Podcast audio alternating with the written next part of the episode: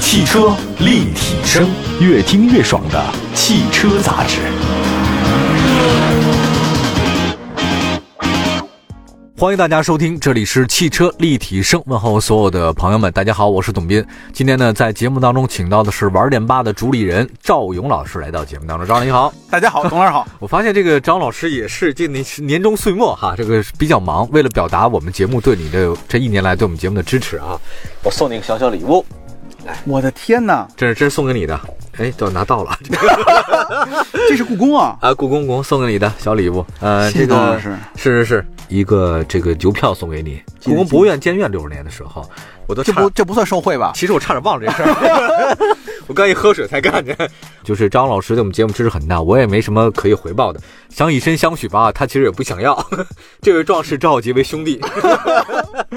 哎呀，我们干脆这两天，因为我不是在做年终岁末的各种总结嘛，其实除了汽车之外。我呢还那去那个故宫，呃，还有包括找马先生，还有包括嗯，文我物都局我都看了。哎，对，我还做了很多类似这样的事儿。那天单院长他说明年是故宫六百年嘛，紫禁城建六百年，这个其实是八五年的，对，这是故宫六十年的，这是四，这也不是四方帘啊，不是四方帘儿，很独特啊。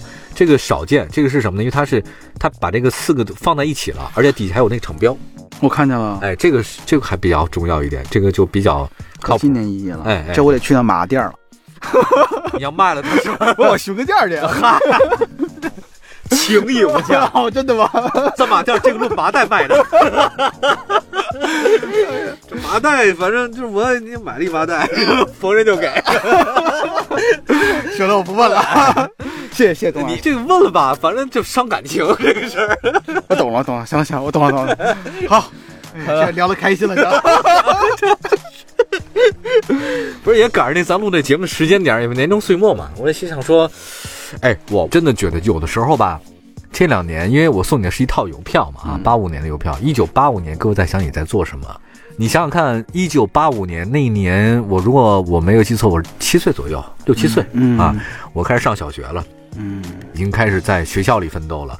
那么这眼瞅着我在想，你看二零二零年了吧，对吧嗯嗯？二零二零年让我最惊心动魄零零后吗？是这意思。二零二零年，那这马上新一波的二零后该出现了。然后他们看九零后就像看，对吧？他们看九零后，相当于九零后看六零后，或者看我们七零后是差不多的。这个世界上已经出现二零后了，多么奇妙啊！二零二零年了，那你说我们？我觉得我都快这年过半百了，我我我在我小的时候啊，我十几岁、二十几岁的时候，我刚参加工作，那个时候趾高气扬的，觉得我七个不服八个不忿儿，我觉得你们这些人都不行啊，我觉得这个世界就是我的，我说你们四十多岁还混什么劲儿啊，把赶紧让出来给我们得了。他为什么？你现在觉得呢？现在觉得，现在觉得我不 能让啊。这我是啊不是这这上有老下有小的，这拖家带口的，咱甭管这拖哪个口儿带哪个家吧，这把这坑儿给占住了。那是这事儿麻烦的呢。我心想说，怎么哎，我怎么就老了呢？而转眼之间，这些人，我我已经处在了当年我所瞧不上或者说我所唾弃的那些人群当中了。我已经到这个岁数了。变成自己原讨厌的样子，真的，我特别担心这一点。就那天，呃，你知道我的搭档吧，对吧？嗯，那天我的搭档门，啊，对对，搭档们好多呢。我说我在那个文旅圈儿，其实我不仅在汽车圈儿、我啊，知道哦的，在博物类、文物类还有文旅圈儿，我还是打卡打卡，还还可以吧。然后那个，因为我就在说了这么一句，哦，结果那个我那搭档，那姓子的那个搭档啊，嗯，他直接跟我说：“你刚才那个神情好油腻呢。”哎，油腻，嗯，我发现我不经常的就会流露出油腻这种感觉了。我尽管我自己还对自己有要求，什么跑步啊，什么游泳啊，什么各种健身所，咱都不能落下吧。但是依然我还能不自然的流露出油腻的神态和神情了。慢慢的，我很害怕活成我当年讨厌的样子，对什么事不感兴趣，别人说什么建议你也不听，觉得自己最好，那个别人油盐不进，开水泼他都不会叫一声的那种感觉的。这个中年人活得就太糟糕了。尽管自己还保持着一个什么少年的心，但实际上你表现出来的是一个油腻的状态，嗯特别担心，所以要不断的自我更新。挺难的，挺难的。我我讲这个事儿是什么意思呢？就二零二年已经到了，我觉得大家也可以想一下，因为这个邮票一九八五年的，你想想看，一九八五年的时候你可能没出嗯生呢，可世界上已经变成这个样子了，就是这个样子，对不对？那这世界每天都在变啊。你永远在，永远要跟住这个世界的不停的往前走。所以我现在看这些东西吧，就能给我提醒，就提醒我，嗯哦，你是从哪儿来的，你要干什么，当年是什么样的，现在是什么样，你要记住谢谢董老师啊。哎，没那么沉 重，我紧接着你这剖腹自杀谢似谢的，你我我以为你也会聊这个中年危机呢没有没有不聊了。啊，那聊什？么呢？我没有危机啊，哎呀，现在我容易自贩我卖焦虑，贩我卖焦自虑己。骗自己已经很多年了。哎呀，呃，来来来，既然说年终岁末哈、咱就说说还是销量这事儿，好不好？行，十一月份 SUV 销量，我们特别说这个，因为很多听众啊，对 SUV 还是那么热情。我我我都说过好多次了，但是他们还是在各种的平台当中艾特我们，说我们给我们留言说还是得说 SUV。那干脆我们就跟咱们的编辑啊、制作人也商量商量，干脆就做一做十一月份 SUV 销量前 Top 十五的一个一个名单哈。我先说一下，十月份国内乘用车市场的主题呢仍然是下跌，但跌幅呢不断的收窄了。同时，细分领域 SUV 走暖的趋势呢越来越明朗。本期重点呢将把十一月份新鲜出炉的 SUV 的销量 Top 十五呢做个点评。那个数据呢是这样的：十一月份乘用车总销量一百九十三点七万辆，同比下跌百分之四点一；一到十一月的累计销量达到一千八百五十六点三万辆，同比下降百分之七点九。其中 SUV 的销量是八十八点八万辆，哎，这个吉利啊，嗯，发发发呀，图个好彩头。它做到了同比增长百分之三点七，环比也增长百分之四点一。轿车、MPV、新能源表现仍然不理想，销量分别为九十三点二万辆和十一点六万辆，以及七点二万辆，同比下跌九、十六点五和百分之四十五。哦，新能源销量特别多。嗯，新能源是因为没有了补贴了，嗯所以它下滑比较严重。其实我们注意看啊，SUV 是率先能够企稳的，嗯嗯其他的跌势还在继续。嗯它是一个双增长，一个是同比，嗯嗯嗯嗯对吧？这个其实我觉得是环比，这俩都增长的情况下，那么就看它能不能持续。嗯如果它能持续一段时间，那么我觉得 SUV 能率先。能够企稳，那后续其他车型也会经历这个过程，它是一个排头兵的状态，嗯所以我们要仔细去看什么样车型带头企稳了，什么样车型是稳定住了，这个时候可以把前十五名咱们可以过一下。呃，过一下吧，就从第十五名开始说起吧，好不好？奥迪 Q 五这个呢是第十五位，二零一八年销量呢十一月销量八万辆，现在哦，今年十月份销量一万四千辆是因为去年我的它天哪才换代嘛，啊它换代之后，今年就量的产能释放了嘛，然后销量也起来了。它是去年换的代，所以我觉得 Q 五，而且这你看前十五名，这是唯一一个豪华哎 Q 五哈，啊、你理论上叫 Q 五 L，应该 Q 五 L 哎，你 Q 五优势在什么地方啊？不太理解。是这样啊，就是如果我们纵观五年，奥迪 Q 五在这个细分市场一直是排头兵，嗯嗯，这是一个口碑、口销碑量、啊口碑销量。然后它换代之后，产品力上、空间上相也有优势，嗯而且你知道 Q 五里头豪华车里头油耗算低的，是不啊是它多少？它二点零 T 的二点零 T 加那个变成七七档的，现在油耗的话，老百姓自己开啊，就是用户自己开啊，八个油到十个油之间，还可以啊。这个挺省油的，这个比之前的要省油多了。我觉得这个其实也是用户需求在在这儿。呃，Q 五相对标的是叉三吧叉三 GLC、 ，GLC， GLC 还 L、GLC 这 L 这叉叉三怎么样？叉三，我觉得叉三空间有点小，啊而且它那发动机最近不也老有问题吗？啊，是吗？对它说宝吧宝马最近的发动机不是经常有些召回事件吗？所以可能对它销量有一些影响。哦，嗯，这三款车型的话呢，如果让你选，你会选择哪个？Q 五、叉三和那个奔驰 GLC L。我都不选呀、不是，你是非让你选，非要我选的话，我选择 RSQ 五，好，好吧你，选的好， 没问题吧？ 我我会选叉三的，为啥？因为我觉得我对空间不敏感，嗯，对，因为我觉得差不多，而且它发动机我还真的不太了解，最近老出什么事儿，但是我觉得它动力还是挺好的，嗯，动力其实操，控还是可以的，嗯相对来讲我会选择它，但是宝马这一代车型的操控偏软了，有点像对对消费者就是这没办法，这个它它得向市场妥协嘛，它对的再硬它再硬下去的话，你说这别人也受不了啊，对有些康康转的向有对对点对太费劲了。那还有一个第十四位是缤智，缤智呢是去年十一月份卖了九万四千辆，现在是一万四千辆，缤智居然怎么也涨这么多？缤智其实也是一个小改款，它本田换缤智对对对，它也是换了一发动机，然后内饰配置上也上来了，这算一个中期改款。所以中期改款之后，配置上上来之后，价格又不变，嗯，啊可以，可以是吗？可以，可以。其实这缤智量一直不一直不低呢。缤智对标的它的兄弟车型是什么来的？呃，叉 R V 嘛，叉呃 XRV 对，其实 X R V 卖的没有它好，哦，没有它好，但是也是一万左一万辆左右，我记得。嗯，行明白了。还有呢，第十三位呢是途岳，哎呦，途岳是新新车型，也是去年上的。去年呢是十一月份卖了四千辆，现在是一万四千九百四十二辆。对它大众的一个很走量的一个车型，而且利润很高。这个车型，这这这是大众系啊，就注意你注意看车系，本田、嗯大众这几个都是发力点。哦，我看一下，我看一下，我我找到途岳这个状态是这个吧？途岳，对，途岳哎，我真不觉得途岳好看呐、它方方正正的，这个怎么怎么就会卖的那么好呢？一看就没有拥有过大众 SUV。大众从那个途观开始，就是这样啊，呃呃，是是这样，但是整个它的立体造型很饱满了，已经，啊，它很显大。就中国人喜欢显大，其实途观看长时间就要显小，对不图对案？显小嘛，，对，但这个显大。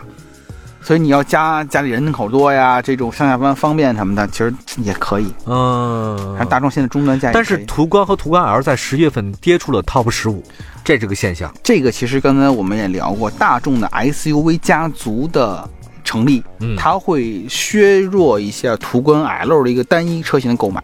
嗯那我们可以往下买，我也可以往上买，对吧？探影可以可以不可以买？可以啊，嗯可以买，对吧？我上网看途岳能不能买？买啊，嗯，对不对？这样说，我觉得价格区间会拉得很长，就不是集中在我只买二十万的途观 L，嗯，对吧？我的选择余地很大了余。地 大了，对啊，其实这是对于大众家族来说有价值的，对吧？我不用光吃一宫保鸡丁儿了吧？对吧？嗯我们这个辣鸡丁儿是不是也行了？ 好呃吧，只有中午中午来吃什么了吧？口水鸡也可以，大盘鸡也可 以是吧？ 啊对对对，选择余地很大了嘛，大中小份儿都有了嘛。行了，行了，行了，行了嗯，是到饭点了哈。那个，行，那个先休息一下吧， 嘉宾饿了。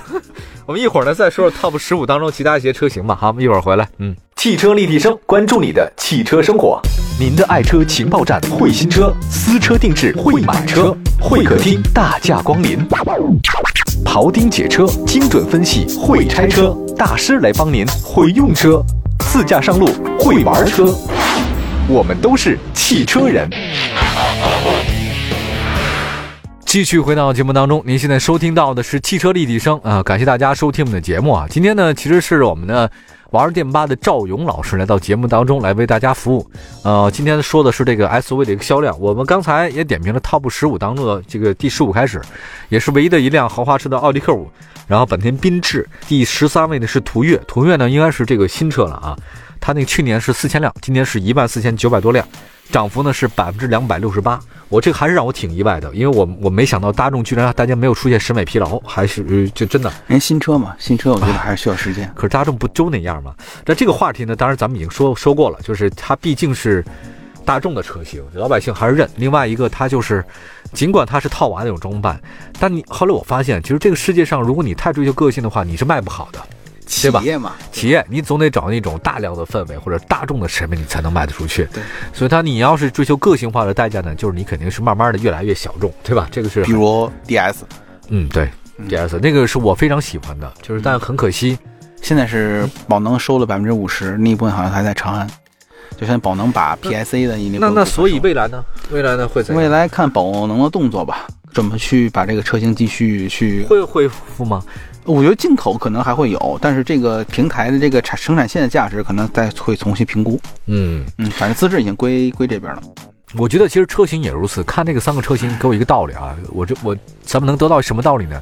这个道理就是，如果你想在汽车领域产品当中保持一定的个性，你注定就是卖的不太好。你要是想保证那种这种卖的好，你必须向大众来妥协。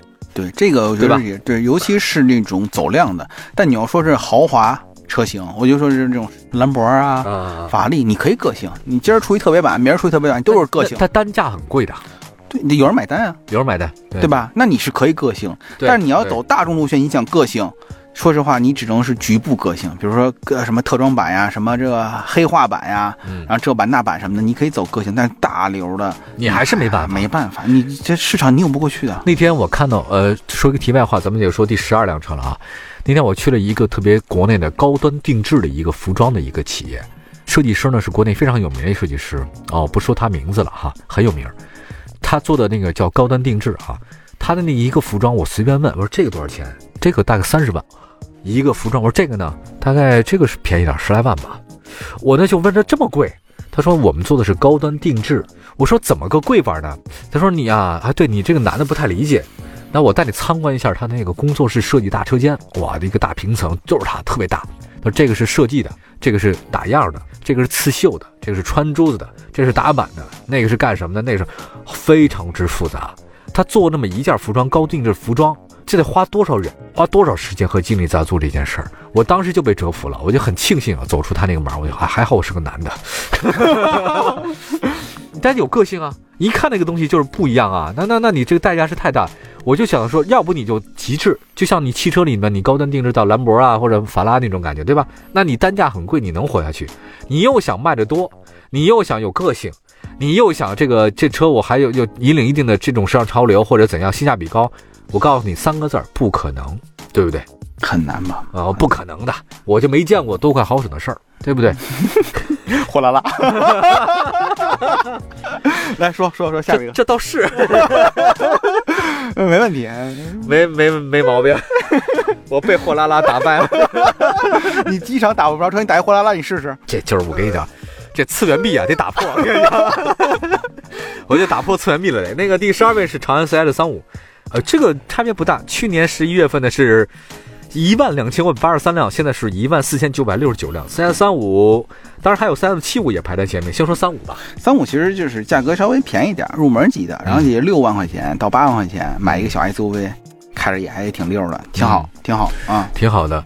成功的地方在哪里呢？成功主要是性价比，性价比高是吧？性价比高。然后其实长安的渠道来说也是比较满的，就嗯不会那么的稀。然后渠道上售后服务也比较有保障。我觉得对于自主品牌来说，长安其实在前十五有两款车型做的不错。好，另外呢，再有一个十一位是途观，刚才说途观，去年呢是卖两万三千六百一十八辆，现在今年十月份只卖了一万五千辆，这个下跌的非常严重啊，对，这个被呃被下被跌分流了，对，分流百了分之三十三，就是三成都没了，怎么来看？这个我觉得途观维持到一万五到两万之间都很正常，嗯，因为整个 SUV 竞争本来就激烈。第二呢，就是你的同系的，就是大众系的也在竞争，肯定会被分流一部分。嗯所以我觉得有自己的产品优势，但是我逐渐的可能会被分流到之后，可能不会那么明显了。嗯，但是比如说二手车市场，我觉得影响会更大，嗯二手车市场影响会更大，因为它的如果你后面的量少情况下，你车源少。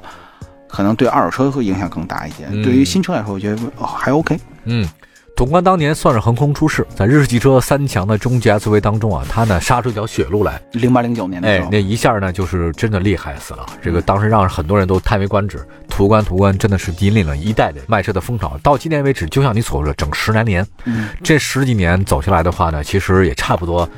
我但是我觉得还他卖那么好，哎，已经算是实属不易了吧对，？啊它需要一个大的变化，现在还没赶上，等快了，嗯快了嗯，它对得快了换换代快了。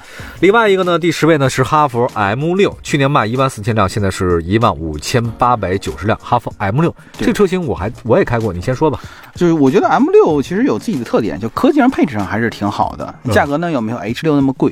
它算是是一，嗯你就说低配版吧也好，也或者说就个性版也好，其实也是错位嘛，嗯错位然后去单独一个车系去卖它，嗯、比较容易走量，但是其实我觉得驾驶起来可能没有 H 六那么的自如一些吧，因为动力上啊、配置上低一点。还是有这第一点。哎，哈弗为什么还要推出 M 六呢？其实他们之前的一个还有 F 系列？啊，对，其实它是一原来有这个红蓝标，还有嗯原对啊，来是啊，红蓝标右感车系，然后老款车型呢又换成一个新的一个车系，然后进行命名继续销售，嗯，啊，这么一个就是相当于把我们的产品的残值继续压榨一下，啊就这么这么一个意思也没有别的意思啊。现在还分红蓝标吗那没了，现在就分车系嘛，就 H 系，然后 F 系啊还有 F 系列对吧 M 系列对，大概嗯，这样嗯。我这边也拿到了一下二零一九年的一到十一月份的一个销量，这个销量是另外一个销量哈。我们可以看得出来，异军突起的就是哈佛的，今天就先不说了，好不好？嗯，下期吧，下期吧，确实是有问题的，所以这样下次有机会我们再跟大家好好嗯讲讲整个的销量。另外呢，还有我们这次呢十一月份 SUV 的销量前十五名当中，还有后十个我还没有讲，下次有机会再讲讲，好不的好？好的有机会再讲吧。再次感谢我们张老师来到节目当中，这次的销量榜单的话，先说到这边。希望各位的话，随时关注我们汽车历程其他的更多的精彩节目，关注汽车立体声，关注微信和微博平台。我是董斌，下次节目再见，拜拜。拜拜。